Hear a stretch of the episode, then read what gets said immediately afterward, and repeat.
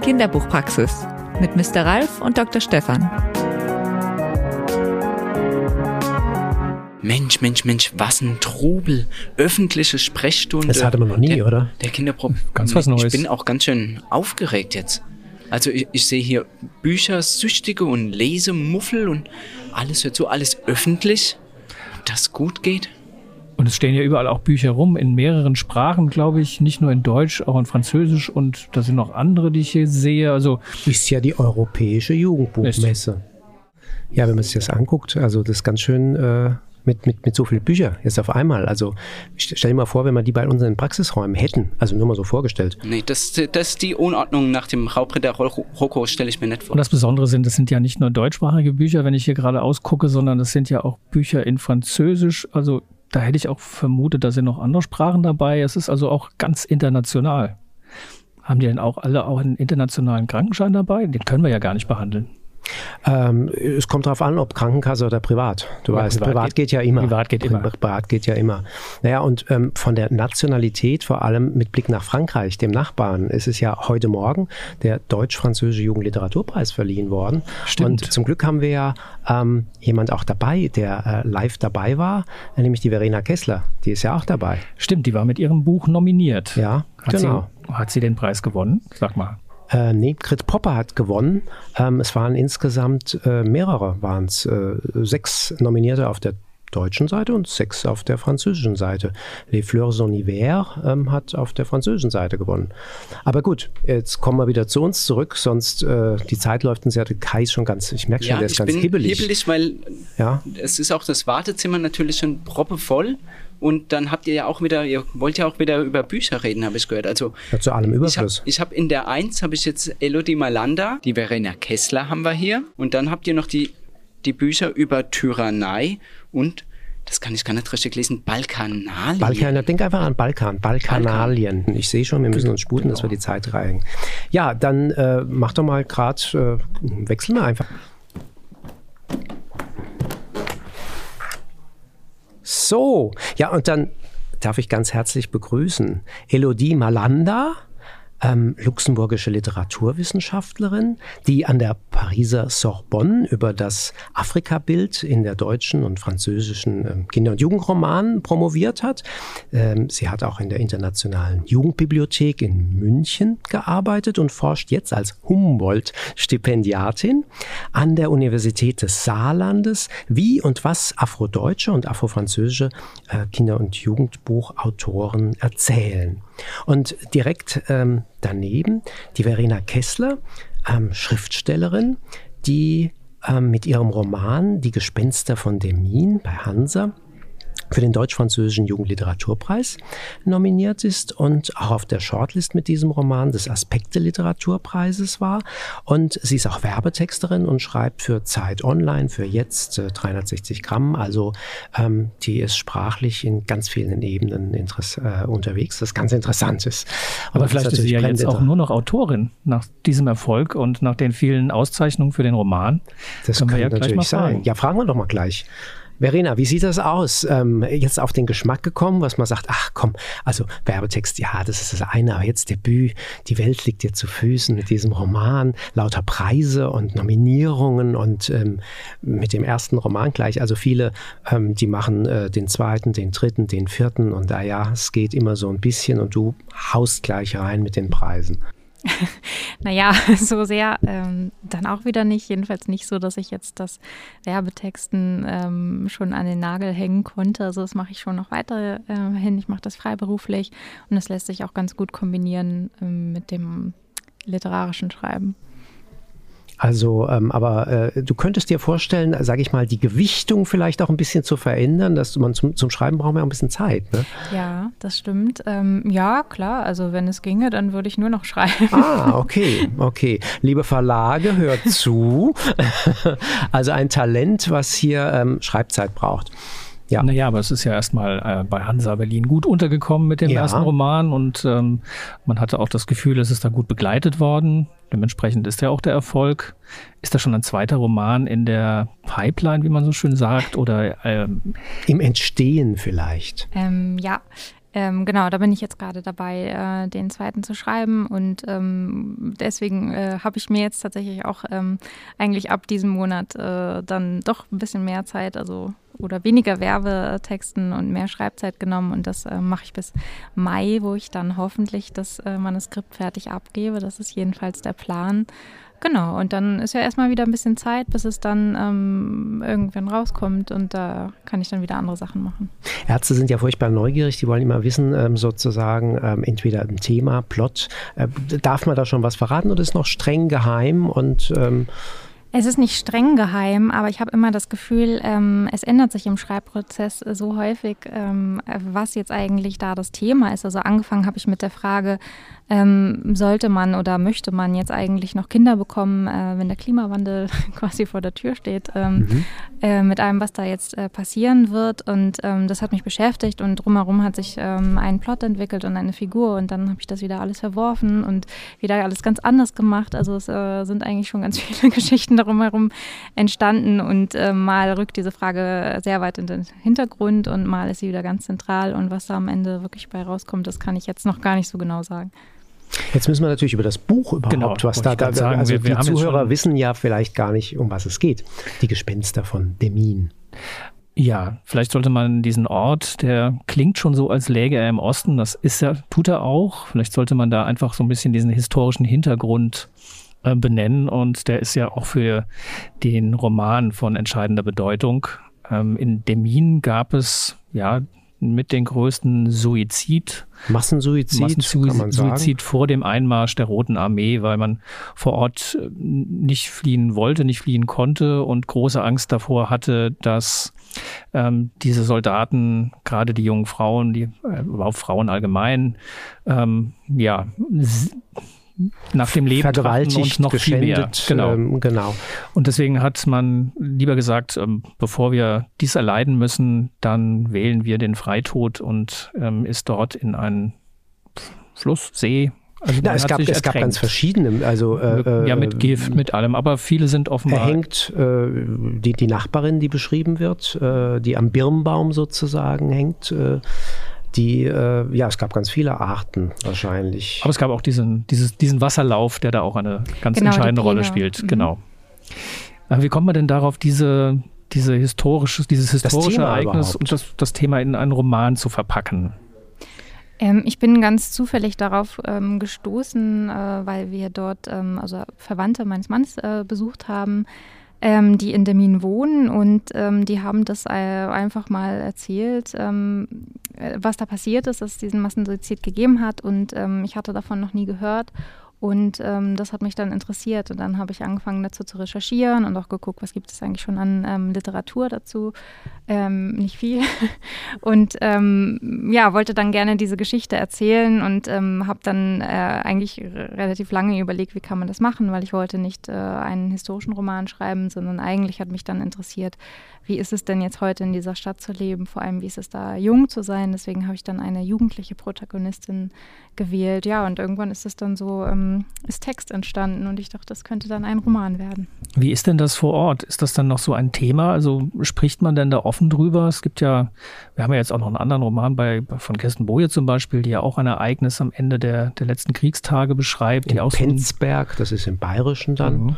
Ähm, wo am Ende auch nochmal darauf hingewiesen wird, dass diese Gemeinde dort, wo auch, wo dann ja auch ein Morden stattfand, sich sehr schwer tut mit dem Aufarbeiten dieser, dieser Geschichte. Wie ist das denn in, in Demin? Ähm, also ich habe eigentlich, also ich war immer wieder in Demin ähm, zum Recherchieren und ähm, habe immer Leute getroffen, die äh, da ähm, total hilfsbereit waren und ähm, mir meine Fragen beantwortet haben oder mich zu bestimmten Orten mitgenommen haben. Also zum Beispiel die Friedhofsverwalterin ähm, hat mir ähm, das Massengrab dort gezeigt, ähm, was es gibt. Ähm, die haben aber auch da noch in der Friedhofsverwaltung das alte Sterbebuch ähm, liegen. Das ist so ein, ähm, das war eigentlich ein Wareneingangsbuch der Friedhofsgärtnerei, wo dann die Toten ähm, von damals verzeichnet wurden. Das ist eigentlich so die einzige Dokumentation darüber. Und äh, ja, so eigentlich immer, wenn ich da war, hatte ich jemanden vorher angeschrieben, äh, ob er mit mir sprechen möchte und hatte immer das Gefühl, dass ich da eigentlich freundlich empfangen ähm, werde. Ja, genau. Also ich es gibt auch Terminer, die sagen, dieses Thema nervt jetzt langsam, da möchten wir nicht noch drüber sprechen, aber man findet auf jeden Fall genug, die die da ähm, helfen können. Hast du auch mit über, also jetzt sag ich mal Überlebenden gesprochen, also ähm, ähnlich wie Frau Dohlberg, die eben als Kind tatsächlich von der Mutter mit ins Wasser zum Ertränken genommen wurde, die sich dann aber mit ihrer Schwester frei nach oben geschwommen hat und, mhm. und äh, der Überlebenswille stärker war. Hast du solche, also direkt Betroffene auch? Äh, äh, ähm, sprechen können? Ich habe nicht persönlich mit ähm, Zeitzeugen gesprochen. Das hatte sich so ein bisschen äh, dann terminlich nicht ergeben. Ähm, und ich hatte ja, ich, oder im Buch ist der Fokus nicht ganz so sehr auf der Figur, die ja auch Zeitzeugin ist. Ähm, ich habe aber, ähm, also es gibt einen tollen Dokumentarfilm über Leben in Demin von Martin Farkas, in dem ganz viele Zeitzeugen zu Wort kommen. Das war total hilfreich für mich und ich habe mich eben auch mit dem Regisseur getroffen, ähm, der mir da auch nochmal viel erzählen konnte. Und ähm, dann gibt es vom Nordkorea, also der Lokalzeitung dort, gesammelt ähm, schriftliche Zeitzeugenberichte. Das sind drei Bände, also es äh, gibt eigentlich genügend mhm. Material, ähm, sodass mir das dann für, für meine Zwecke erstmal gereicht wie viel, wie viele Tote waren das eigentlich? Es gibt so unterschiedliche Zahlen. Mhm. Also die einen 500, die anderen 1000. Also da, gibt es ganz viel dazwischen. Also wie hast du dich sozusagen, hast du für eine Variante entschieden, die am glaubwürdig, dir am mhm. äh, wahrscheinlichsten schien? Nee, also ich nenne keine Zahl mhm. im Buch, ähm, eben weil das so unklar ist und ähm, das ist auch, ähm, ja, also das, man kann es nicht mehr so richtig feststellen, weil teilweise ähm, Leichen abgetrieben sind, ähm, die sich da eben in der Peene ertränkt haben und weil man auch nicht so genau wusste, wer ist eigentlich gerade in der Stadt. Es waren ja die allerletzten Kriegstage und es waren auch viele Flüchtlinge, Flüchtlinge in der Stadt. Ähm, und äh, ja, so, und es wurde nicht alles dokumentiert ähm, so dass, dass jetzt diese, diese breite Spanne ähm, wie, da steht. Und wie kam das, dass die Stimmung gerade an diesem Ort wohl so war, dass alle nur den Selbstmord als Ausweg gesehen haben? Ähm, also der Ort speziell ist ähm, so, dass er von, äh, von zwei, äh, zwei Flüssen eingeschlossen ist Richtung Westen und die Wehrmacht ist ähm, gerade abgezogen. Ähm, und die hat die Brücken hinter sich gesprengt, sodass ähm, ah, schon mal so mhm. eine Einschlusssituation da für die Bevölkerung ähm, bestand. Und die Panik ist aber auch ausgebrochen, weil es vorher ganz viel Propaganda gegeben hatte. Also es wurden Sachen erzählt, wie die Russen schneiden den, Zinger, äh, den äh, Kindern die Zungen ab. Ähm, solche Sachen. Man hatte Angst vor Vergewaltigungen. Es gab auch Vergewaltigungen. Ähm, und die Stadt hat gebrannt und dann fing es irgendwann an. Dann sind die Ersten in die Flüsse gegangen, haben gesagt, wir kommen hier nicht mehr weg. Ähm, es ist sowieso alles vorbei äh, und ähm, haben dann angefangen, sich umzubringen und dann hatte das so eine, ja, so eine Sogwirkung, glaube ich, auch mhm. auf die anderen, die gesagt haben, meine Nachbarin macht's, meine Freundin macht's. Also ähm, Massenpsychose. Ja, äh, ist manchmal so ein Begriff, der fällt genau. Ich, mhm ich kann mir das vorstellen, dass das dann so eine einfach so eine Kettenreaktion ähm, ist und man dann eben denkt, ja dann. Aber bei dir im Roman ist es auch gerade ein, ein Russe, der rettet. Ja, auch das ist passiert. Also es gab eben Russen, die äh, vergewaltigt haben. Es gab Russen, die am äh, Ufer der Peene standen und sich gefragt haben, was ist hier eigentlich los? Warum äh, stürzen die sich da jetzt gerade alle rein? Also es ist ja auch äh, ja, keine homogene Gruppe natürlich gewesen. Und ähm, das ja, hört man immer wieder ähm, in, in den Zeitzeugenberichten auch. Eben, die, viele waren ja eben Kinder, die auch sagen, die, die waren zu den Kindern nett und die hatten nicht äh, jetzt den speziellen. Also, die war auch wichtig, Kinder. diese Balance herzustellen, dass man ja. nicht nur, ähm, ja, okay, naja, diese Einseitigkeit hat. Es gibt ja noch diese, diese andere Ebene in dem Buch, die ja auch mit dazu beigetragen hat, dass das Buch ähm, auch nicht nur aus diesem historischen Hintergrund heraus als Kinder, also als Jugendbuch wahrgenommen worden ist, sondern es gibt ja auch noch diese Geschichte von Lenny, die da eine große Rolle spielt. Ähm, dieses junge Mädchen, was ähm, ihre Rolle im, im Leben sucht, ähm, ihren Vater begleitet, begleiten will. Ähm, also das spielt ja auch in dem Buch eine sehr zentrale Rolle. Und äh,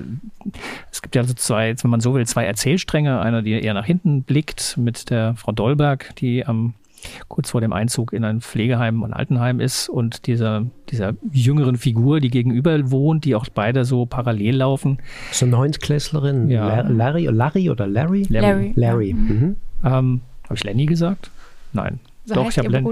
Ach, diese ganzen Lennys und Larrys und. Es gibt auch noch Larry. einen Timo, der ist auch eine ganz interessante ja. Figur. Aber wie kam da die Idee, diese beiden Erzählstränge so nebeneinander aufzubauen und ähm, auch diesen, dieses Augenmerk auf diese Geschichte dieser jungen Frau zu, zu richten? Man hätte das jetzt auch als historischen Roman ansetzen können. Ja, genau, das, äh, das wollte ich halt vermeiden, auch weil es ja so ein äh, wahnsinnig düsteres Thema ist. Ähm, und äh, eine jugendliche Figur ähm, macht es natürlich einfacher, das so ein bisschen leichter zu erzählen und ähm, eben mein Interesse daran, ähm, wie ist es da aufzuwachsen und ähm, die Geschichte sozusagen nur noch im Hintergrund zu erleben. Ähm, ja, und Larry war eigentlich, äh, stand am Anfang vom, vom ganzen Text und Frau Dolberg kam dann erst später dazu. Also ich hatte ganz viele verschiedene Varianten äh, davon, wie ich Zeitzeugen mit reinbringe. Das waren mal viel mehr Figuren, das war auch mal Larrys ähm, Urgroßmutter. Ähm, und irgendwann hatte ich gedacht, naja, aber eigentlich finde ich das ganz gut, wenn es eine Figur ist, ähm, mit der Larry auch gar nicht redet, die so ein bisschen nebeneinander herlebt, weil das, glaube ich, auch was ist, was häufig passiert. Das, es gibt zwar noch Zeitzeugen, aber äh, so ganz so oft ins Gespräch über diese Dinge kommen wir ja dann doch nicht.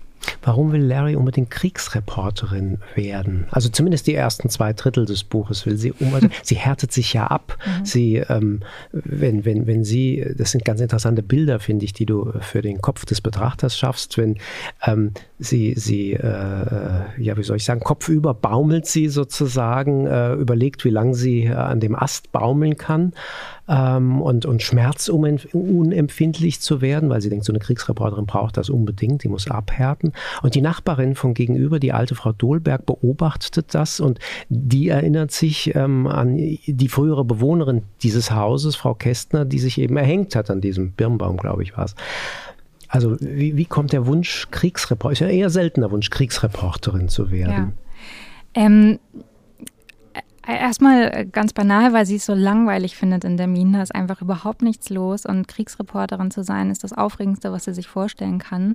Ähm, und äh, das ist so der eine Grund dafür. Und der andere, dass sie halt natürlich mit diesem Kriegsthema immer irgendwie in Berührung kommt, dadurch, dass sie auch auf dem Friedhof arbeitet und ähm, ja eben von der Geschichte ihrer Heimatstadt weiß. Ähm, aber so richtig äh, für jemanden, der so jung ist wie Larry, ähm, sich das vorstellen zu können, was Krieg eigentlich ist, das, das äh, ist für sie eigentlich nicht möglich. Und daher ist da so dieses ähm, Interesse. Und es hat aber auch damit zu tun, dass sie sich ja von ihrer Mutter so nicht so richtig gesehen fühlt also sie, ähm, sie wünscht sich viel mehr Aufmerksamkeit und ähm, sie hat dann auch einmal zum Beispiel diese Vorstellung, wie ist das eigentlich, wenn ich, wenn mir was passiert im Krieg, also wenn ich in Gefangenschaft mhm. gerate mhm. oder wenn ich sterbe, wie ist das eigentlich, wenn meine Mutter dann davon erfährt? Also das ist so eine, ja, eigentlich natürlich total traurige Vorstellung, ähm, die sie da so hat. Aber das sind ja Vorstellungen, die Kinder öfter mal haben. Oh, meine Eltern verunglücken. Ähm, wie wäre das denn, wenn ich ganz alleine weiterlebe? Was, wie führe ich mein Leben weiter? Kann ich das alles alleine machen? Werde ich mit der Trauer fertig? Also es sind ja so, so Kindervorstellungswelten, die sie natürlich auf eine ganz besondere Art und Weise auslebt oder ähm, sich Bilder im Kopf vorstellt, wie sie das, wie das sein kann, wenn sie dann Kriegsreporterin ist. Ja. Der Min ist zumindest seitdem, äh, hat man gemerkt, äh, doch wieder in aller Munde. Ähm, irgendwie hat das, glaube ich, fast eine Leerstelle gefüllt, dieser Roman, weil ähm, ganz viele, die mir auch erzählt haben, die das Buch gelesen haben, dann gesagt, das wusste ich gar nicht. Ähm, und plötzlich, ah, da kommt was und ähm, manchmal braucht es solchen Anstoß ähm, eben über Literatur. Und das ist eigentlich auch der Ansatz von, von Elodie, sozusagen auch vergessene Geschichte sozusagen zu erinnern, ähm, sichtbar zu machen, zum Nachdenken zu bringen, auf einem ganz anderen Gebiet, ähm, nämlich ähm, was ähm, die, die Sichtbarkeit ähm, von ähm, ja, schwarzen Kindern und Jugendlichen in der Literatur. äh, wie, wie die überhaupt sichtbar oder größtenteils eben unsichtbar sind. Wie, wie, ist denn, wie ist denn dein Befund, wenn du so die aktuelle deutsche und französische Kinder- und Jugendliteratur betrachtest? Ähm, Gibt es da eine Veränderung oder tut sich nur allmählich was oder vielleicht auch gar nicht und du sagst, das ist ja alles ganz hoffnungslos, da, da bewegt sich nichts in dieser Punkto Wahrnehmung, vielleicht auch Diversität oder, oder siehst du Veränderungen? Ja, nee, Gott sei Dank. Also es tut sich was, das ist gar keine Frage. Ähm, man muss natürlich schauen, was sich genau tut ähm, und wer tut. Also im Moment ist halt, äh, habe ich den Eindruck, dass, also letztes Mal war ich, ich war jetzt gerade in Paris und wenn man in ein Buchgeschäft geht, geht dann sieht man echt fast jedes zweite Cover gibt es ein schwarzes Kind drauf und ich denke, ah, okay, ist gut. Gleichzeitig, wenn ich mir dann anschaue, das sind halt sehr oft ähm, Übersetzungen aus dem Afroamerikanischen ähm, und das heißt, es ist, äh, und das sind sehr gute Bücher, gar keine, gar keine Frage. Ähm, aber gleichzeitig ist halt die, die Lebensrealität von schwarzen französischen Kindern oder halt von schwarzen deutschen Kindern noch nicht wirklich sehr, sehr stark repräsentiert. Ähm, was es auch sehr viel gibt, sind so, so diese, diese, diese Sachbücher, wo man halt ähm, ja, keine Ahnung, Yoga für Kids oder so, wo da halt auch ein, ein, ein asiatisch gelesenes, ein schwarz gelesenes, ein weißes Kind oder so drauf, drauf sind. Ähm, und ich, das ist ein sehr guter Anfang, ganz, ganz klar. Ähm, gleichzeitig ist es ist ein bisschen dieses Benetton, ich nenne das ein bisschen mhm. Benetton Ja, ja, ja, genau. So, von wegen, oh, wir müssen jetzt irgendwie so viel wie möglich verschiedene Farben. Es gibt so, bei Sachbuchverlagen gibt es also diese Pappbilderbücher für die ganz Kleinen, wo man äh, teilweise äh, aber auch schon vor ein paar Jahren das Gefühl hatte, weil es eigentlich nur amerikanische Lizenzen waren, ähm, jede Hautfarbe muss einmal vertreten sein. Genau. Und wo man so denkt, mh, hm, was hier oft gar nicht so gut lief, äh, weil das zumindest vor zehn Jahren so den, den Kindergartenalltag nicht repräsentiert hat. Und man gesagt, hm, es ist komisch. Und genau das ist ja, wo du auch sagst, hm, diese Übersetzungen, die sind ja nicht unbedingt äh, jetzt äh, der französische Alltag, der, der, der bayerische Alltag, der norddeutsche Alltag. Wir haben, ähm, also im Jugendbuch, finde ich, ist eine große Welle, die gerade so passiert mit Jason äh, Reynolds. Reynolds. mit Angie Thomas und so. Mhm. Aber das ja, sind da alles Lebenswelten, wieder, die woanders spielen. Das sind, da reden wir aber auch wieder über amerikanische Übersetzungen. Ja, genau. genau. genau. Und ich, ich, finde, ich finde, das ist jetzt kein Argument zu sagen, die soll man nicht lesen oder nicht, oder ja. nicht äh, ver, ver, verlegen, weil mhm eben, also das, ich, ich finde es super, einfach durch Bücher entdeckt man ja auch andere Welten und so. Ähm, das ist, ist ich finde, es wird ein Problem, wenn das dann halt so als, als wie sagt man so, als Vorhänge, aufs, aufs Aushängeschild, Aushängeschild. Hm. irgendwie von den, ah, wir haben ja da jemanden, wir haben halt Jason Reynolds übersetzt und ich denke, ja, super, aber ähm, das ist, ja, der, ich liebe, ich liebe seine Bücher, aber halt, wenn halt dadurch ähm, eben andere Lebensrealitäten von deutschen schwarzen Kindern jetzt nicht äh, erzählt werden, weil wir ja Jason, Jason Reynolds haben, dann finde ich es. Ähm Woran glaubst du, liegt das, dass äh, deutschsprachige Schriftstellerinnen oder französischsprachige Schriftstellerinnen da, da nicht zugreifen und sagen, es ist kein Thema? Ähm, also doch, die greifen jetzt auch gerade, mhm. die greifen jetzt auch gerade zu, aber das ist halt auch ein bisschen dieses, auch trotzdem, was ich halt äh, äh, Benetton Diversity nenne, ist jetzt nicht unbedingt, also klar, es ist irgendwie, braucht man ein asiatisches, ein schwarzes und ein weißes und ein rothaariges Kind, irgendwie so, aber ähm, es ist halt vor allem, dass es sehr oberflächlich bleibt. Das heißt, das sind, das, da geht es halt darum, ähm, geht es wirklich nur um Repräsentation und es geht nicht um, um, um Lebensgeschichten.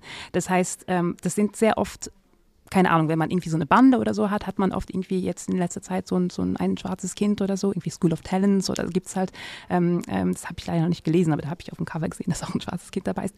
Ähm, aber ähm, das, das, aber das, ähm, man kriegt keinen Einblick in deren Privatleben. Man, es, es wird, was ich irgendwie hm, Shared Realities, also Schule, Sportclub und so, da, da, da, findet, da findet man sie. Aber irgendwie zu wissen, okay, wie, wie sieht es wie sieht es aus, wenn die Haustür auf hinter denen zugeht? zugeht? Wie leben die? Was, was, wie, wie, wie redet man mit seinen mhm, Eltern? Mhm, wie, wie, wie isst man? Wie ist man zu Hause angezogen? Wie, also, sind, also es gibt halt ganz andere Welten, ähm, Alltag. Die, Alltag. Alltag, Alltag, Alltag, der nicht Schulalltag, der mhm. Alltag, der nicht der Alltag ist, der halt, der halt jedes Kind, jedes deutsche Kind oder jedes, jedes französische Kind ähm, erlebt. Ähm, das äh, findet man sehr, sehr selten. Also so ein gutes Beispiel dafür für, für, für, für ein Buch, wo man es findet, also jetzt nicht, nicht schwarzes Kind, aber ähm, das ist äh, eben Planet Omar zum Beispiel. Das ist halt, ähm, das, das ist für mich so ein Ding, wo ich denke, ja, okay, ähm, ob man es gut findet oder nicht, das ist, eine, das ist eine andere Frage, aber es ist, der, der, die macht halt, äh, ich weiß, die, ich weiß nicht mehr, wie die Autorin heißt leider, die macht halt die Tür auf von Omars Leben mhm. zu Hause. Ähm, und das findet man äh, in der deutschsprachigen ähm, Original- oder französischsprachigen Original äh, äh Kinderjugendliteratur noch wenig, ähm, halt einfach, weil die meisten Menschen, die halt, äh, die halt diese Bücher schreiben, halt nicht aus diesem Kulturkreis kommen. Und es ist natürlich schwierig zu wissen, also mhm. da, da, da müsste man wirklich richtige Recherchearbeit betreiben, äh, um zu wissen, wie Also wir haben ja, wir haben ja auch schon mal die Diskussion gehört, dass jetzt auch ähm, äh, Menschen gesagt haben, ja, ich habe viele Bücher gelesen und habe irgendwie immer versucht, ähm, ist da eine Repräsentanz von mir zu finden und habe dann irgendwann gemerkt, nein, diese Superheld ist weiß, aber der ist nicht, der ist nicht schwarz oder der ist nicht ähm, in irgendeiner anderen Farbe. Es war dann irgendwie immer diese Enttäuschung, dass viele Romane, die jetzt gar nicht so nur die Lebenswelt darstellen, diese Repräsentanz eigentlich gar nicht haben. Alle anderen Kinder in der Klasse fühlten sich wie Superman, nur ich nicht, weil ich sehe nicht so aus. Ähm, das ist ja so der erste Schritt. Und der zweite, dieser Blick ähm, hinter die, quasi hinter die Türen, in die, in die Zimmer hinein, ist ja nochmal ein anderer Blick, weil der will ja dann Alltagsgeschichten erzählen. Das ist ja nochmal ja, was anderes, als wenn ich jetzt so eine Superfrau, ja. Supermann-Geschichte erzähle, in der jetzt ähm, schwarze Helden eine Rolle spielen spielen. Also ja, Absolut. Wo, wobei ich aber trotzdem auch ähm, immer wieder betonen muss, ähm, man identifiziert sich ja nicht nur über die Hautfarbe. Also ich, ich habe als Kind sehr, sehr viel gelesen und ich konnte mich mit jedem, jedem der Figuren, wenn die Figur gut geschrieben ist, dann kann man sich ja mit einer Figur identifizieren. Es ist halt die Masse, die es tut. Also ich habe, ich erzähle immer als Kind habe ich, ich habe unglaublich viel gelesen. Also ich habe irgendwann, ich hatte sogar einen eigenen Schlüssel zu, zu, zu der Schulbibliothek. Ich habe irgendwann so mit zwölf gezählt, da war ich irgendwie zwischen sieben und zehn Büchern pro Woche. Das heißt, ich habe wirklich sehr, sehr viel konsumiert, sagen wir mal so. Und Ein Readaholic sozusagen. Ja, ja, wirklich. Also da gibt es lauter mhm. lustige Anekdoten. Ich glaube, ich war ein bisschen asozial. Ähm, und, äh, Büchersüchtig. Büchersüchtig, ja, wirklich. Ja. Und, ähm, und äh, und ich, ich hat, das hat mir jetzt nie bewusst irgendwie gefehlt, dass ich gedacht habe, ach, ich sehe mich nicht in diesen Büchern. Und dann bin ich mit 20 oder nee, mit Mitte 20 bin ich, bin ich irgendwie in einer Bücherei, bin ich auf, ähm, auf äh, die französische Übersetzung von äh, Nappy to be Happy von, von Bell Hooks ähm, gefallen. So ein Buch, das ist so ein, so ein, so ein Bilderbuch, wo es irgendwie um, um Afrohaar geht.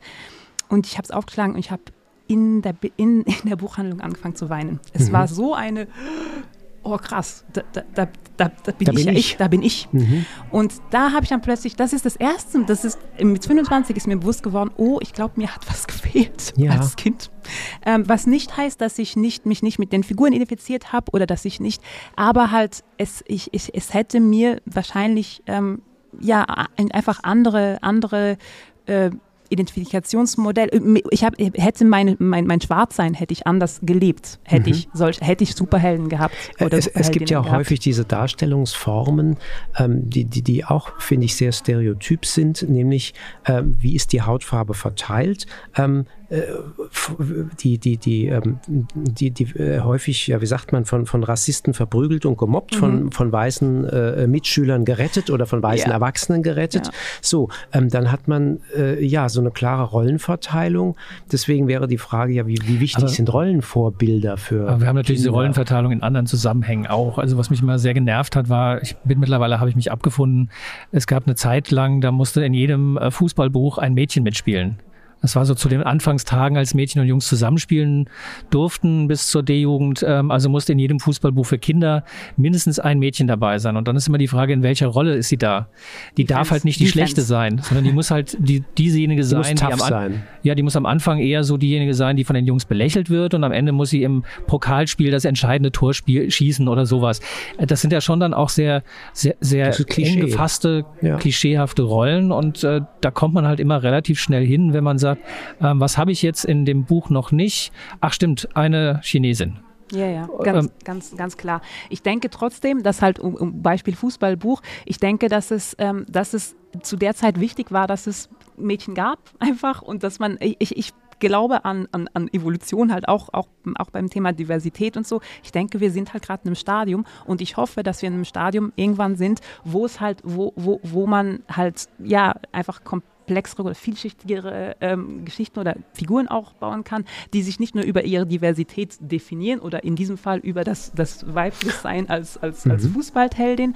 Ähm, aber ich denke, es ist halt, oder wie, ich glaube, wir haben mal darüber geredet, irgendwie von wegen, dass gerade im Moment irgendwie in jedem Buch irgendwie ein, ein Kind im Rollstuhl irgendwie ist. Also Rollstuhl ist so das Diversity zu, zu, zum Thema Behinderung. Ähm, und das ist natürlich einfach, dadurch, dass es einfach so oft wiederholt wird, wird es zum Klischee. Und gleichzeitig, ich hoffe einfach, dass es, das, dass, es, dass es einfach dann so langsam normalisiert wird. Im Moment sind sie irgendwie nur so Hintergrund. Und ich hoffe, dass in fünf Jahren, in zehn Jahren, dass es dann, dass sie dann Protagonisten sind und dass es nicht irgendwie um ihre Behinderung geht. Ich, ich denke, irgendwo muss man halt ansetzen. Und ähm, in der Hinsicht, aber man darf natürlich nicht drin stecken bleiben. Das, das, das sehe ich ein. Aber ich denke, ich denke die, die Lösung wäre nicht zu sagen, jetzt machen wir nur noch Fußball, Fußballbücher, mhm. wo nur, nur Jungs sind, weil das es ist immer ganz spannend, gerade dieses Rollstuhlthema, weil auch das ist ja so ein Thema, wo bestimmte Gruppen immer sagen, oh, da gibt es ein mega Defizit, das haben wir nie gehabt. Ich glaube, viele Schülergenerationen sagen, oh doch, das hatten wir. Roll Vorstadtkrokodile. Wir mussten das lesen und dann gab es ja. das noch verfilmt und dann kommt man noch zu dem nächsten Problem. Oh Gott, das war ja ein Junge und er wurde von einem Mädchen gespielt. Also Gott, oh Gott, auch das ist noch hochproblematisch. Ja, das war ein Mädchen, was die, die Rolle im, in dem Fernsehfilm Im Film, hat. Im Film. Egal. ähm, also äh, das Buch ist, glaube ich, millionenfach ähm, aufgelegt und äh, da war nun ein Mädchen oder ein Junge, Quatsch, ein Junge war es, äh, war nun da der, der, der Held Welt. Und auch ähm, beim Thema eine schwarze Figur kommt man sofort zu Jim Knopf und sagt, haben wir eigentlich gehabt, aber ähm, das hat natürlich alles so seinen Zeitkolorit, den man heute dann kritischer betrachten kann und sagen kann, hm, äh, das ist aber für mich immer noch ein kleiner Unterschied, ob ich sage, das gab es noch gar nicht, doch, es gab es schon, muss man aber im zeitgeschichtlichen Kontext sehen und ähm, die Vorstadtkrokodile sind eben aus den 70ern und da waren viele Dinge anders und auch ähm, Michael Ende hat sein Buch zu einer Zeit geschrieben, ähm, da war die Welt ein bisschen anders und da hat man ein bisschen anders drauf geblickt. Aber eben, wenn, wenn, wenn jemand sagt, ja, wir haben, wir brauchen das Rollstuhlthema nicht mehr, weil in den 70ern gab es. So habe ich das nicht äh, gemeint. nee, nee, aber das, ist halt, nee, aber das ist halt ein bisschen ja. das Argument von wegen, ach, es gab es einmal. Ja, aber wie viele Menschen im Rollstuhl gibt es? Also, äh, und ja. wie viele verschiedene Geschichten gibt es? Das heißt, das ist jetzt für mich kein Argument zu sagen, weil es das schon einmal gab. Und sogar wenn es irgendwie fünf, also es gibt ja auch äh, Millionen Vampirbücher oder Millionen irgendwie Schule, magische Schule, der Tiere magische Schule. Es gibt einfach sehr, sehr viel Schulsachen. Und das ist jetzt kein Argument zu sagen, das machen wir. Das, deshalb machen wir es nicht. Um also, nochmal um noch auf dein Thema mit der ähm, äh, Diversität sozusagen der Hautfarben oder der schwarzen Kinder und Jugendlichen, die in den Romanen vorkommen, ähm, zurückzukommen. Ähm, und vielleicht auch den Brückenschlag zu der Min, wo es auch um Geschichte geht. Ähm, vieles hat ja geschichtliche Wurzeln, geschichtliche Ursachen. Ähm, weiß nicht, ob du da auch oder inwieweit du geforscht hast, ähm, wie viel, sage ich jetzt mal, koloniales Gedankengut ähm, sich einfach vielleicht auch unbemerkt, ohne dass die äh, Schriftsteller oder Verleger überhaupt dran denken, wie sich das fortsetzt. Hast du da Erkenntnisse gewinnen können? Ähm, ja, das habe ich eigentlich in meiner Doktorarbeit. Das war eigentlich mein ganzes Thema. Irgendwie von wegen, also der Untertitel meiner äh, Doktorarbeit ist ja Les pièges de la bonne intention, also die Fallen der guten Absichten oder mhm. die, die Fallstricke der guten Absichten. Ähm, und das war halt so meine ganze, meine ganze These oder halt, das war das, dass das, äh, sehr viele Autor, AutorInnen, ähm, das, das waren Bücher, die in Afrika, also sich in Afrika, ab, äh, auf dem afrikanischen Kontinent äh, abgespielt haben.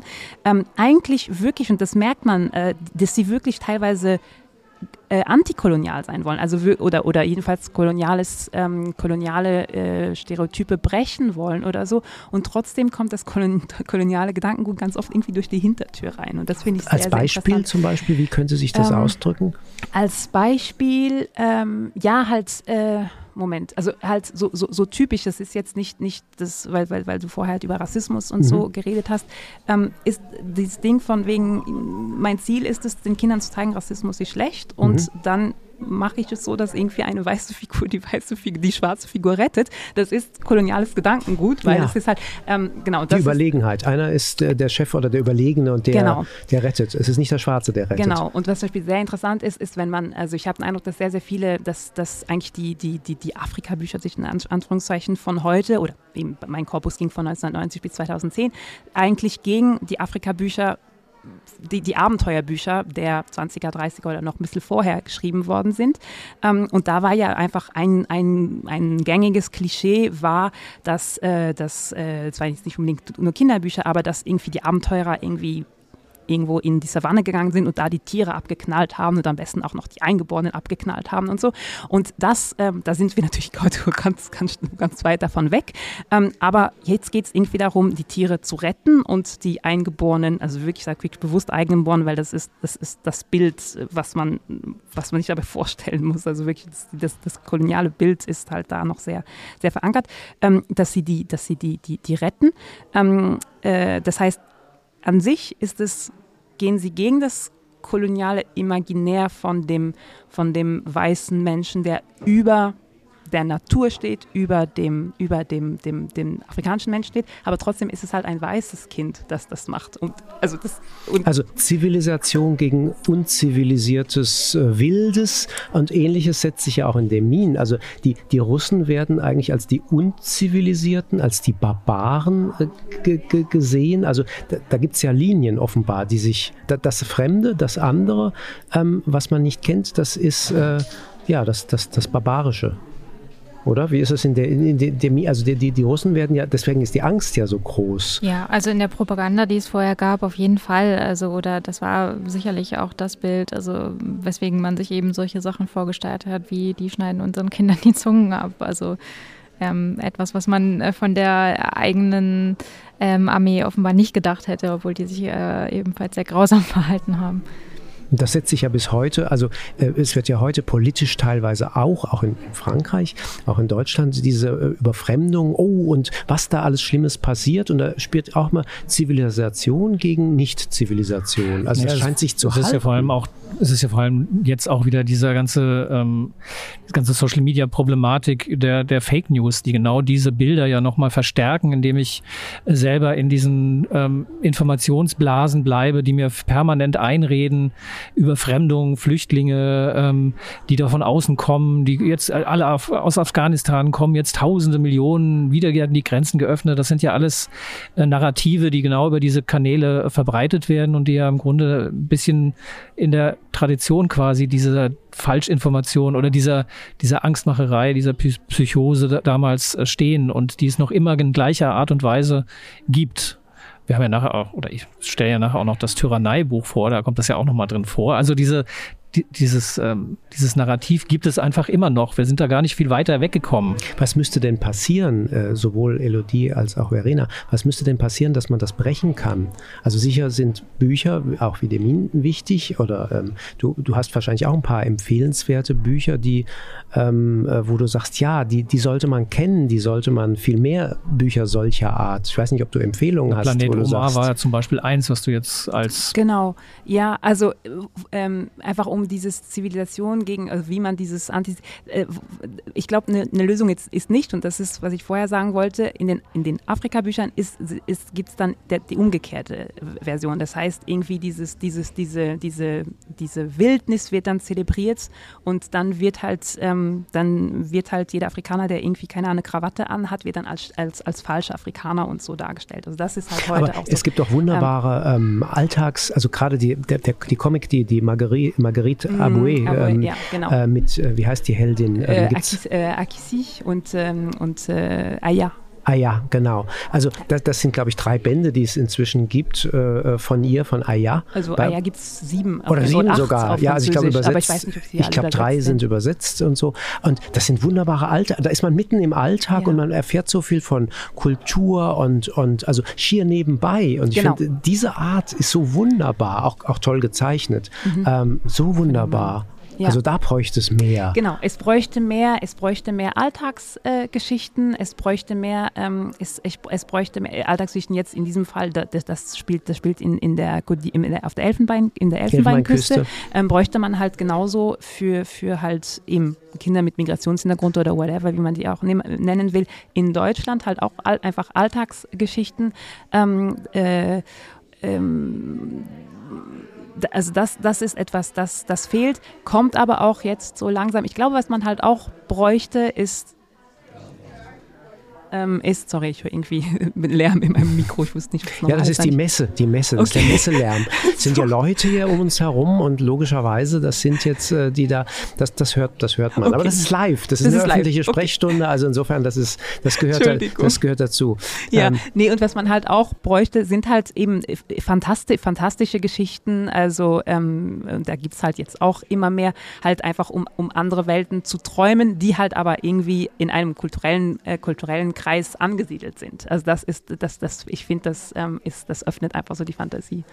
Verena, was glaubst du, bräuchte es mehr sozusagen, um solche Stereotypen, solche Klischees irgendwie zu, zu überwinden?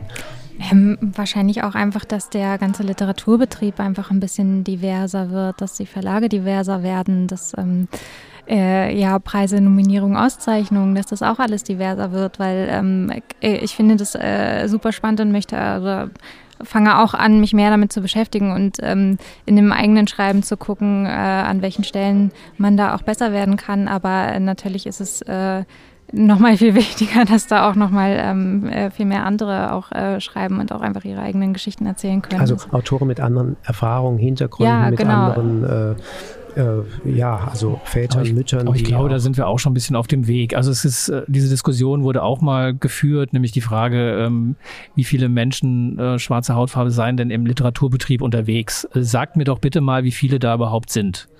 Das war eine sehr, sehr dürftige Antwort. Es waren nicht wahnsinnig viele. Ähm, es war aber, jetzt gerade. Dann ist auch mal die Frage, mhm. äh, da wurde dann irgendwann ein bisschen unterstellt, das sei so, sozusagen systemischer Rassismus in dieser Branche. Ich habe das vehement abgelehnt und gesagt, nee, also gerade zum Beispiel die Erfahrung, wenn Illustratorinnen und Illustratoren auf den Messen mit ihren Mappen kommen, dann guckt der Verlagsmensch ja in die Mappe und nicht in das Gesicht. Äh, vielleicht guckt er auch mal ins Gesicht, aber das ist ja nicht das Ausschlaggebende, um zu sagen, äh, die, die Illustrationen sind toll. Oder? Ja, aber ähm, äh, erstens, erstens es, es gibt immer mehr, aber die sind halt oft im Selbstverlag. Das heißt deshalb, also es ist jetzt mhm. nicht, also es gäbe es den nicht, aber sie sind auf dem sie werden halt nicht gesehen. Und wie gesagt, ich, ich gehe natürlich, natürlich schauen, ich gehe geh mal davon aus, dass die Verleger nicht ähm, auf das, in, auf, in das Gesicht der Autorin oder der Illustratorin schauen, aber die schauen natürlich, und das macht komplett Sinn, die schauen natürlich, ist das das, was, was der Markt braucht oder kennt und so. Und wenn man halt dann Leute hat, die einfach einen anderen Stil haben oder also einen Stil, der halt oder oder eine andere Erzählweise oder andere Themen und so, dann ähm, geht dann, gehen dann trotzdem werden. genau, ja. dann kann es schwierig werden und da habe ich jetzt schon sehr sehr viele Echos mhm. gehört von und äh, teilweise gar nicht so die Verlage, sondern die Agenturen, die sagen, ach nee, das ist ähm, keine Ahnung, jemand will das, etwas über es macht über, so viel Arbeit, das, das äh, einem Verlag anzubieten und tatsächlich genau. bis die kaufen zu kommen. Das genau, kaufen zu wenig. Das kaufen zu wenig und, und das und da und da ist es, wo es wo es wo man, weiß nicht, mhm. man über systemischen Rassismus, aber über tatsächlich eine systemische Ausgrenzung reden kann, halt einfach äh, höchstwahrscheinlich auch marktbedingt, weil, ähm, weil halt einige, ein, ein, einzig, ein, ein paar Geschichten oder Erzählweisen oder Themen, Thematiken es nicht schaffen, äh, überhaupt veröffentlicht zu werden. Mhm. Das heißt, da geht es eben, ich denke, eine schwarze Person, die irgendwie äh, eine Art Schule der magischen Tiere schreibt, die wird natürlich, die wird natürlich verlegt, weil es etwas ist, was der Markt gerne hätte. Aber jemand, der was einfach ganz anderes. Spielt. Aber vielleicht setzt es ja noch viel früher an. Wir haben das bei dieser Debatte um die Übersetzung von äh, Amanda Gorman mhm. gesehen, wo jeder, äh, zumindest in Europa, äh, wurde ganz viel überlegt, ja, wen hätten wir überhaupt, also unabhängig jetzt von der Frage, wer wie besser übersetzt, aber wen hätten wir überhaupt äh, mit, äh, also junge weibliche Übersetzerin mit schwarzer Hautfarbe, wer wäre denn da? Und ähm, ja, da, da fielen gar keine Namen. Und vielleicht ist es diese Stufe, die du äh, schon mal mal skizziert hast, die Stufe davor, dass ähm, viele diesen Beruf gar nicht mhm. ergreifen, ja. weil sie sagen, ähm, na, ich glaube, da, da, da, bin ich ja nicht für diesen Literaturbetrieb. Also mhm. ich ja. bin, ich bin mit dieser, ich komme ja nicht vor, also bin ich auch mhm. ähm, quasi vielleicht keine Autorin, keine Illustratorin, keine, ähm, diese Berufe kommen für mich, keine Übersetzerin, ja. oder? Das ist tatsächlich auch die, die, das Ergebnis von zwei Studien, also die eine Studie ist von Sandra Van Lente und, und ähm, äh, Amik, ich weiß nicht mehr, wie, der Nachnamen heißt, ähm, äh, das, das, sind beides englische Studien, halt, dass das eine, einer der Gründe ist, dass halt tatsächlich äh, viele Leute sich gar nicht trauen, ähm, überhaupt eben in die Literatur, also nicht, nicht, nicht trauen, sondern gar nicht mal die Idee haben, in den Literaturbereich zu kommen, weil sie nicht repräsentiert sind. Und das heißt, das ist so ein, so ein Teufelskreis. Und da, dafür, also ich glaube, das ist Andrea Karimé, die halt immer darauf pocht, dass es wichtig ist, in Schulen mhm. und so Lesungen zu haben von Leuten, die irgendwie ja halt nicht unbedingt so sind, okay. wie sich die meisten ja. KinderautorInnen vorstellen, einfach damit sie auf die Idee kommen, oh, oh krass, okay, das könnte ich ja auch machen. Wäre ein wunderbarer Appell, der sozusagen äh, einen wunderbaren Abschluss schon geben Schade, könnte. Jetzt, ich, jetzt wollte ich gerade noch was sagen. Verdammt. Willst du gerade sagen? Der, ähm, ich sag's nochmal. Ja, was mir nur aufgefallen ist in den vergangenen Jahren, ist, dass die Anzahl der Autorinnen und Autoren mit ähm, türkischen Namen, ich sage es jetzt mal so neutral, deutlich zugenommen hat. Ähm, sowohl in der Belletristik als auch im Kinder- und Jugendbuch gibt es irgendwie immer mehr. Und das zeigt ja schon, dass die Branche so langsam auch sich bewegen kann und sich Themen ähm, entwickeln können und Bücher entwickeln können. Und ich glaube, das ist ja so der Ausblick darauf, dass das geht, dass man es nur mit viel Einsatz und viel Willen versuchen muss und dann auch die Leute überzeugen kann, auch mit guten Büchern, mit guten Geschichten, mit guten Übersetzungen, mit guten Illustrationen. Ich glaube, das nehme ich doch noch so als will ich doch mal so als positiven als Blick positiv. nehmen. Ja. Also ich glaube, wir haben ganz viele spannende Einsichten bekommen. Wir haben ganz viel äh, gelernt auch und solche Appelle äh, mehr sichtbar zu machen. Ich glaube, das äh, wäre ein schönes Ergebnis auch dieser Kinderbuchpraxis. Und ähm, Kai äh, signalisiert uns schon, dass wir viel zu spät und überhaupt ähm, äh, raus müssen sozusagen. Ganz herzlichen Dank, Verena. Ganz herzlichen Dank, Elodie, dass ihr da wart. Ja, danke Ja, euch. die danke.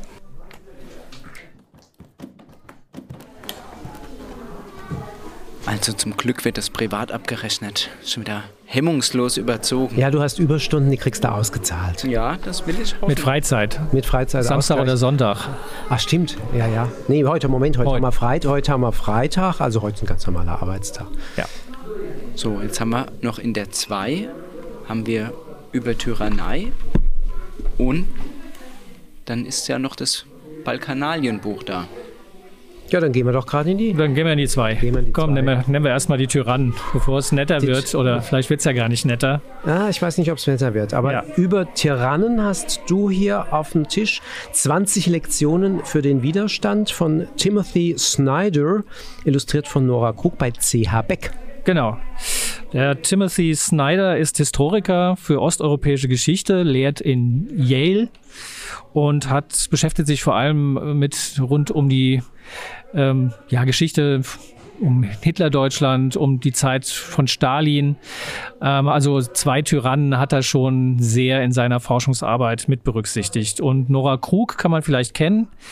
Die hat ähm, ein ausgezeichnetes Buch, was auch auf der Auswahlliste zum Deutschen Jugendliteraturpreis war, nämlich Heimat, ein deutsches Familienalbum veröffentlicht. Der Name klingt deutsch, sie ist aber Amer- Amerikanerin und eben Illustratorin und ähm, ja, hat in diesem in diesem illustrierten Buch ihre deutschen Wurzeln und ihre deutsche Geschichte Familiengeschichte eine Familiengeschichte ja. aufgearbeitet. Ja, nun geht's aber um die Tyrannen und die Tyrannei. Jetzt sag mir mal, warum du das Buch gut findest. Ich finde es deshalb gut, weil es ähm, ein sehr interessanter Ansatz ist, um sich mit dem Thema Diktaturen, Tyrannei, Tyrannen zu beschäftigen, nämlich nicht, indem man wieder Personen vorstellt, indem man Staaten vorstellt, sondern indem man Handlungen vorstellt, durch die sich Tyrannei darstellen lässt. Also zum Beispiel Gewerkschaften und Parteien verbieten. Ähm, oder andersrum, es sind eher Aufrufe, die, die die einzelnen Kapitel haben, also quasi verteidige Parteiensysteme, verteidige Gewerkschaften, äh, übernimm Verantwortung, ähm, pass auf, wenn ein Staat äh, Paramilitärs hat oder beinhaltet. Ähm, ja, sich für guten Zweck zu engagieren, also viele Dinge zu machen, die in, in einer Tyrannei, in einer Diktatur, in einem autokratischen Staat sofort unterbunden werden, weil darin quasi Keimzellen der Demokratie liegen. Und diesen Ansatz auch mit einem, mit einem sehr illustrativen, einem collagenartigen Buch zu, umzusetzen, in dem viele Illustrationen drin sind, mit Fotografien gearbeitet wird, mit vielen kurzen, kleinen, knappen Kapiteln gearbeitet wird, das fand ich schon vom Ansatz her großartig und von der Umsetzung auch sehr interessant. Es ist nicht einfach zu lesen durch die Gestaltung. Man kann auch sagen, es ist so eine Art eurozentrischer Blick, weil natürlich Hitler, Stalin eine wahnsinnig große Rolle einnehmen als Beispiele. Man natürlich auch gucken kann und sagen kann, naja, so jemand wie Idi Amin in Uganda damals, das war doch eigentlich auch ein Tyrann, der hat doch dort auch, ähm, den hätte man auch nehmen können oder den König Bokassa, falls sich noch jemand dran erinnert, der auch die Zentralafrikanische Republik ähm, in den Grundfesten erschüttert hat. Idi Amin war auch Ja. noch so, ja. Mhm. ähm, die kommen dann in dem Buch nicht vor. Also von daher ist es ein sehr rund um die das 20. Jahrhundert spielende, sehr auf Deutschland, äh, Russland bezogene Buch mit ein paar Blicken auch in das Trump-Amerika zum Beispiel. Da- Das ist schon wieder sozusagen gut, weil es ein Ausblick ist, aber das hat mich gestört, muss ich sagen, dieser eurozentrische Blick und vor allem auch auf nur auf ein Jahrhundert. Also als hätte es davor und danach kaum was gegeben. Es sind so ein paar Einsprengsel irgendwie, wo man denkt, aha, da war mal was, aber da wird nicht näher drauf eingegangen. Und wo ich dachte, hm, das ist mir vielleicht auch von dem Titel über Tyrannei, mm, ich habe halt eher was Grundlegendes ähm, erwartet und auch diese 20 Lektionen, ähm, die sind mir ein bisschen äh, bleib ruhig, wenn das Undenkbare eintritt, sei patriotisch. Naja, das ist, äh, Ich, ich finde, das sind schon Aussagen, mit denen man sich auseinandersetzen muss. Gerade als Deutscher tut man sich mit Patriotismus ja immer ein bisschen schwer. Und äh, ich glaube schon, dass in den einzelnen Kapiteln das auch gut erklärt wird, was er damit meint.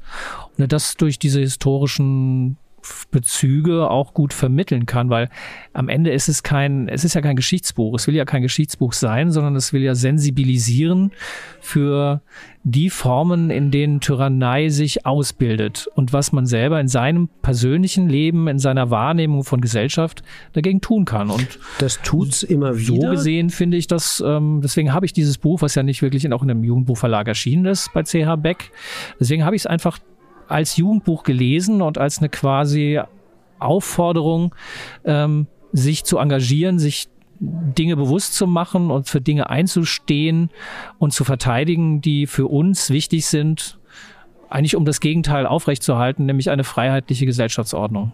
Also ich glaube, da muss man ziemlich viel Vorwissen mitbringen. Das ist das eine. Ähm, mit dem Eurozentrischen, das hatten wir. Und ähm, er, wenn dann vorkommt schon, das fängt am Anfang an, äh, es ist so mit gute Tradition, dass wir Amerikaner einen Blick auf die Geschichte werfen.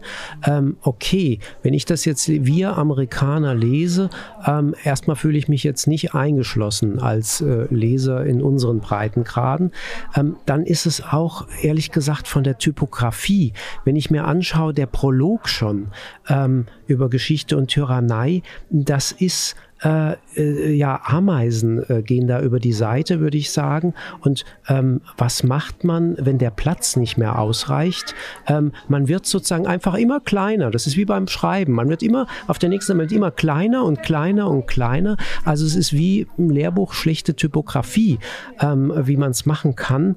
Ähm, es mag daran liegen, dass es eine Übersetzung ist und wir wissen, im Deutschen brauchen wir immer mehr, mehr Worte, als das ähm, in den Originalsprachen gerade Englisch ist ist, äh, da geht es kürzer, aber ähm, so mit den Seiten dann zu geizen, dass das nicht hinkommt, vielleicht hätte man auch das Ganze etwas größer machen müssen. Also das macht keinen Spaß, äh, rein optisch da in vielen Seiten reinzugehen. Es gibt Seiten, die sind gelungen und bei anderen Seiten, wo ich sage, da möchte ich gar nicht reinlesen, weil ähm, das ist eine Qual, das ist Augenpulver. Ja, dann würde ich sagen, das ist eine ärztliche Zweitmeinung, Dr. Stefan. Ja. das ist ja legitim. Gut, aber die Zeit drängt. Wir müssen In noch zum anderen ähm, Balkanalien. Balkanalien erwachsen werden in Zeiten des Umbruchs. Ist auch ein politisches äh, Thema. Äh, Samira Kentric ähm, ist in äh, Bosnien-Herzegowina, so heißt es heute, geboren. Und ähm, sie ist dann mit ihrer Familie zur Zeit, ähm, als das noch alles ein jugoslawischer Vielvölkerstaat war, ähm, ist sie eben äh, Binnenmigrantin, könnte man sagen, eben nach Slowenien gekommen. Und sie beschreibt wunderbar ähm, diese Zeit, ähm, äh, wie äh, die Eltern überhaupt Fuß gefasst haben, äh, auch wie man aufbricht sozusagen äh, in eine andere Welt, wie man wahrgenommen wird als äh, eigentlich immer nur zweite Klasse, also vieles, was ihr überhaupt nicht möglich war und die Bilder, also sie ist ja Illustratorin und ähm, die Bilder, ähm, die sind wahnsinnig beeindruckend. Ähm, die füllen auch Leerstellen, die der Text eben nicht gibt. Ähm, und sind komplett eigenständig und sind immer wahnsinnig symbolisch geladen. Ähm, und es ist ein einziges ständiges Kopfkino. Also ähm, ähm, es gibt einen leider noch nicht übersetzten, nur im Englischen, ins Englische übersetzte Briefe an Ada. Ähm, wo sie schon ihr Können zeigt und hier auch. Es ist so, so vielfältig, so beeindruckend, ähm, dass man das, ich finde, man muss es fast als Lehrbuch an den, an den Schulen sozusagen, es wäre wunderbar für jede Schulbibliothek, sich dieses Buch anzuschaffen, ähm, ist erschienen, das habe ich noch gar nicht gesagt, bei Jacobi und Stewart in Berlin, dem Verlag. Ähm, also ich kann es nur wärmstens empfehlen, weil äh, man bleibt in diesen, in diesen Zeichnungen hängen und äh, verliert sich, entdeckt wahnsinnig viele Details. Und so kann sich auch Geschichte, finde ich zumindest, ähm, ähm, ja, man kann sich rein vertiefen und ähm, die nötigen Fragen stellen. Ich äh, nenne es als große Empfehlung Balkanalien von Samira Kendrick. Ja, ich hatte mich etwas schwer getan, weil der Titel mit diesem Fuß, aus dem ja, Wurzeln wachsen. Heimat. Die Heimatverbundenheit. Ja, mit dem, mit der Kugel an, an der Kette. Das ist jetzt erstmal ein, ein Tyrannei. Das könnte auch ein Tyrannei-Cover sein können. Und dann habe ich doch das Gefühl, das ist ähm, ein sehr, ja, das ist in der Symbolwelt dieser Illustrationen, das muss man schon annehmen. Also diese, diese symbolischen Bilder, die jetzt nicht einfach nur eine Geschichte erzählen, sondern dann ja auch mit surrealen Elementen arbeiten. Also äh, das bedarf schon eines äh, gut geschulten Auges, um diesem, diesem Buch so zu folgen und auch der Geschichte zu folgen und dem, was auch in unterschiedlicher Art und Weise in diesen Bildern erzählt wird. Also äh, ich glaube, einfach ist es nicht. Man muss sich dem Thema nähern und man muss sich auch der Art und Weise nähern, wie sich, wie die Autorin oder die Illustratorin diese Geschichte erzählt. Ähm, und äh, wenn man diese Hürde übernimmt, überwinden kann, dann lohnt sich die Lektüre in der Tat. Also ich finde, man wird reingezogen. Ja, das ähm, Gefühl hatte ich jetzt äh, offen gestanden ging nicht mir, ganz ging so. mir ja. so. Ich weiß es auch von Jugendlichen, denen es so ging. Und ähm, Deswegen meine Empfehlung. Aber vielleicht auch die ärztliche Zweitmeinung. Ist ja, ja gut, ähm, dass wir ähm, jetzt nicht nur hier munter die Lesetipps geben, einfach so runterreißen, sondern auch ein bisschen streiten können. Genau. Und für die Drittmeinung ähm, wünschen wir uns natürlich noch Zuschriften und Fragen unserer ZuhörerInnen, die Sie uns gerne stellen können, zum Beispiel auf kinderbuchpraxis.mvb-online.de. Und die nächste Folge ist dann wieder aus der Kinderbuchpraxis. Wir müssen ja auch wieder mal unsere heimischen Gefilde aufsuchen und können nicht nur auf Reise sein. Also die nächste Folge wieder aus. Ist dann regulär am zweiten Freitag im nächsten Monat. Genau.